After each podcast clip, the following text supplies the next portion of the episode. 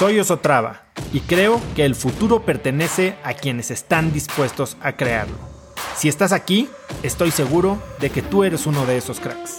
Una persona que toma acciones de impacto todos los días, que aprende y prueba cosas nuevas, que ataca sus miedos y sobre todo que vive la vida en sus propios términos. En episodios cortos te presento una serie de preguntas, conversaciones e ideas que te ayudarán a conocer lo que te mueve, ser mejor en lo que haces y vivir una vida más grande.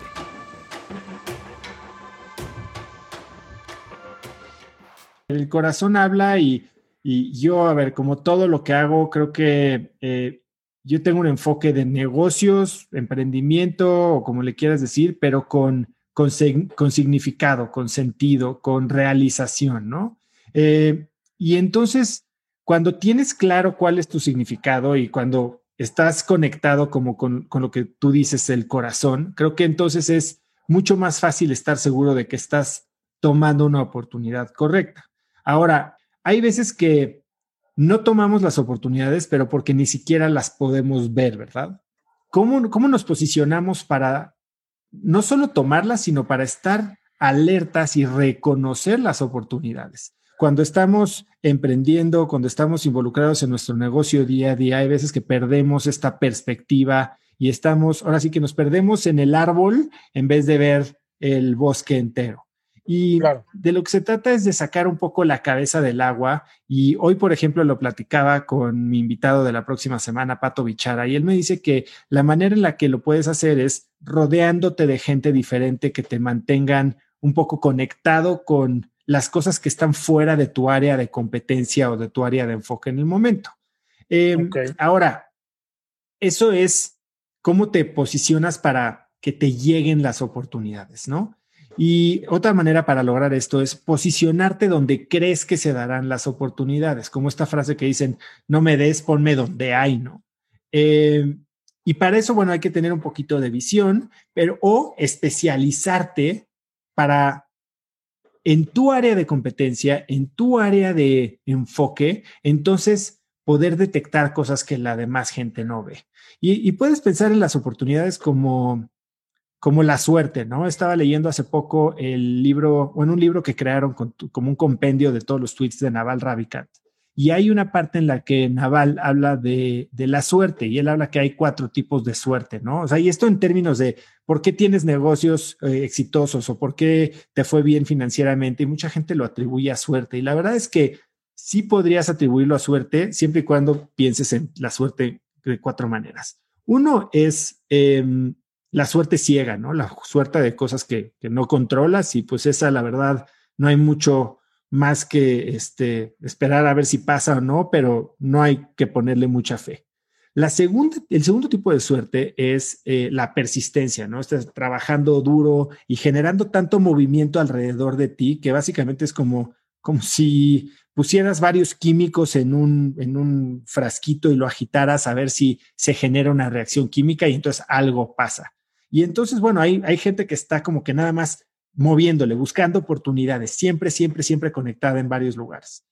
Y después la tercera es la que estábamos diciendo ahorita, en la que te especializas en un campo y, te haces tan bueno en detectar la, la, normalidad que cualquier cosita que se salga de lo normal va, va a atraer tu atención. Y entonces es cuando te posicionas para detectar las oportunidades ahí es cuando tienes que entender si la vas a, poder capitalizar. Y la cuarta, que es un poquito la más difícil, es no solo cuando te estás especializando en un tipo de negocio al grado de que puedes detectar las anomalías que generan oportunidades, sino cuando te generas esta reputación, cuando te haces de la fama de que eres el tipo de persona que hace que las cosas sucedan o que puede hacer negocios o conectar gente. Y entonces, el ejemplo que pone Naval es, si te haces un super crack en buceos de aguas profundas, por ejemplo, y, y entonces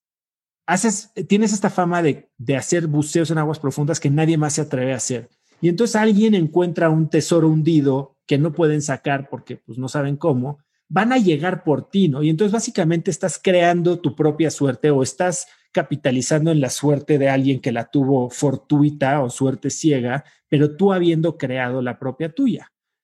Ahora, ¿cómo, la, cómo, cómo evalúas? Porque igual y estás haciendo muchas de estas cosas, ¿no? O sea, si me dices, oye, me están buscando para hacer cursos en, en línea y también para comercializar cacahuates, pues puede que este, seas de estas personas que están muy conectadas a muchos tipos de ambientes diferentes. Algo que, que yo hago con la gente a la que asesoro, algunos empresarios y demás, es, haces un, una matriz. Eh, y esta matriz identificas, no sé, cuatro, cinco, seis de los factores o las variables sobre las que vas a calificar tu, eh, tu oportunidad. Tal vez una de ellas es un poquito menos tangible como el corazón, ¿no? Entonces, una puede ser, oye, eh, capacidad de retorno, tamaño de, la inversión necesaria, eh, tiempo que me requiere, me caen bien mis socios potenciales, me gusta la industria. Y la última es, lo siento en, el corazón. Y entonces, de una manera numérica, asignas del 1 al 5 o del 1 al 10 y empiezas a comparar bajo las mismas reglas, básicamente estás generando un, un algoritmo de evaluación para tus oportunidades. Porque, ¿qué es lo que pasa? Si no tienes un sistema, si no estableces una metodología de evaluación de una, de una serie de oportunidades, entonces de repente nos, nos vamos por lo que, lo que más brilla en ese momento y no necesariamente estamos siendo objetivos. Y probablemente un día te despiertas con un corazón más generoso que otros, ¿no? Y eso puede hacer que estés tomando decisiones sin mucho enfoque, aprovechando oportunidades que no necesariamente están alineadas con lo que quieres lograr en términos financieros, profesionales, de tiempo y hasta de, desarrollo personal o de vida. Y, cuando logras implementar un sistema muy sencillo, ¿eh? no estoy hablando de nada complicado, pero saber cuáles son las cinco o seis áreas que te interesaría cubrir o con las que calificarías no solo esta oportunidad, sino todas las oportunidades que se te presenten y las pasas por el mismo filtro, al final del día vas a poder hacer dos cosas. Uno, decir, oye, si no pasa de promedio eh, de la calificación X, entonces ni siquiera la voy a considerar. Y dos, tal vez no puedes tomar todas las oportunidades que se te presentan, entonces las puedes rankear. Y cuando ranqueas, logras lo que creo que es eh, eh, eh, la herramienta más útil en cualquier situación de productividad, de inversión y demás. Logras priorizar, logras optimizar tus recursos y entonces dedicarle a lo que ya tienes certeza que quieres hacer toda tu energía, todo tu enfoque, todo tu tiempo y ahora sí que darle, darle gas, ¿no? Conecta conmigo en Instagram como arroba osotrava y dime qué te pareció este episodio. Mi meta es inspirar a una nueva generación de hispanos a vivir vidas más grandes. Y si me quieres ayudar a lograrla, lo mejor que puedes hacer es seguirme en Spotify y dejar una reseña en Apple Podcasts para así subir en ese ranking. En tu reseña cuéntame de qué temas, categorías o personas te gustaría aprender y me aseguraré de leerlas para darte el contenido que quieres. Y no olvides unirte a mi comunidad de cracks en cracksnetwork.com. Es gratis y conectarás con más gente en el mismo camino de crecimiento que tú.